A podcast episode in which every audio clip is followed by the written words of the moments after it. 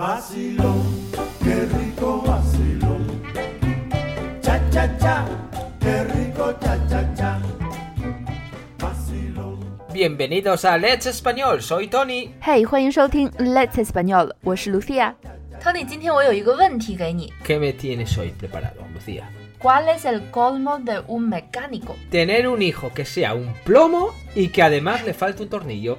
你听过这个？ Claro que todo el mundo lo sabe. ¿Quién no lo va a saber? 哎，come on，这个是一个西班牙语中的文字游戏。Juego de palabras. Mm. ¿Cuál es el colmo de un mecánico? 技工、机械师 （mechanical），他最受不了的是什么事？Tener un hijo que sea un plomo y que además le falte un tornillo. 回答呢，如果直译的话，就是有一个铅做的，还缺了一根螺丝的儿子。要听懂这个文字游戏，需要知道三个关键词，其实是两个关键词，因为第一个关键词并不影响我们理解这个双关语的笑话，但是它是一个口语中非常实用的词汇 colmo。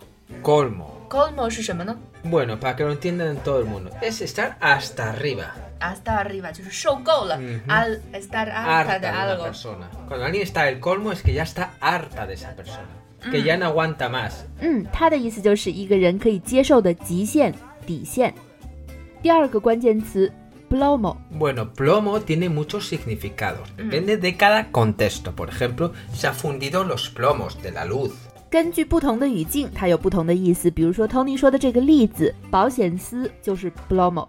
El plomo también es un material pesado que antiguamente se usaba también para medir en las balanzas. Por ejemplo, en las farmacias. 还有一个意思就是沉重的东西，比如说药店的秤上面用的铅做的秤砣。 También, chicos, con la palabra plomo se puede decir que una persona está loca. Por ejemplo, se te han quemado los plomos porque estás has perdido, estás incontrolable, dices tonterías.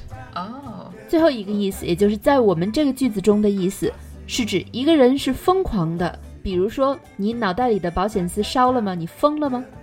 第三个关键词 Tornillo. Bueno, el tornillo eh, tiene también diferentes significados, depende del contexto. Por lo general, un tornillo es para fijar algo. 一般来说，tornillo 这个词的意思就是用来固定东西用的螺丝钉。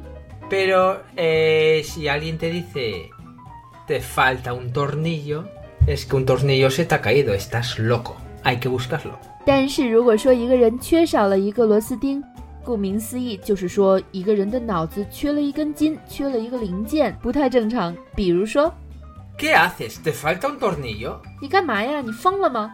A William no le hagas caso, es que le falta un tornillo. 嗯，不要理威廉，他脑子缺根筋。所以济公最受不了的是什么事情呢？他受不了他的儿子又疯狂又不正常，用了几个非常特别的词汇，也就是一个济公日常生活中经常接触到的保险丝呀、螺丝呀这样的东西。你明白了吗？Lo pillas？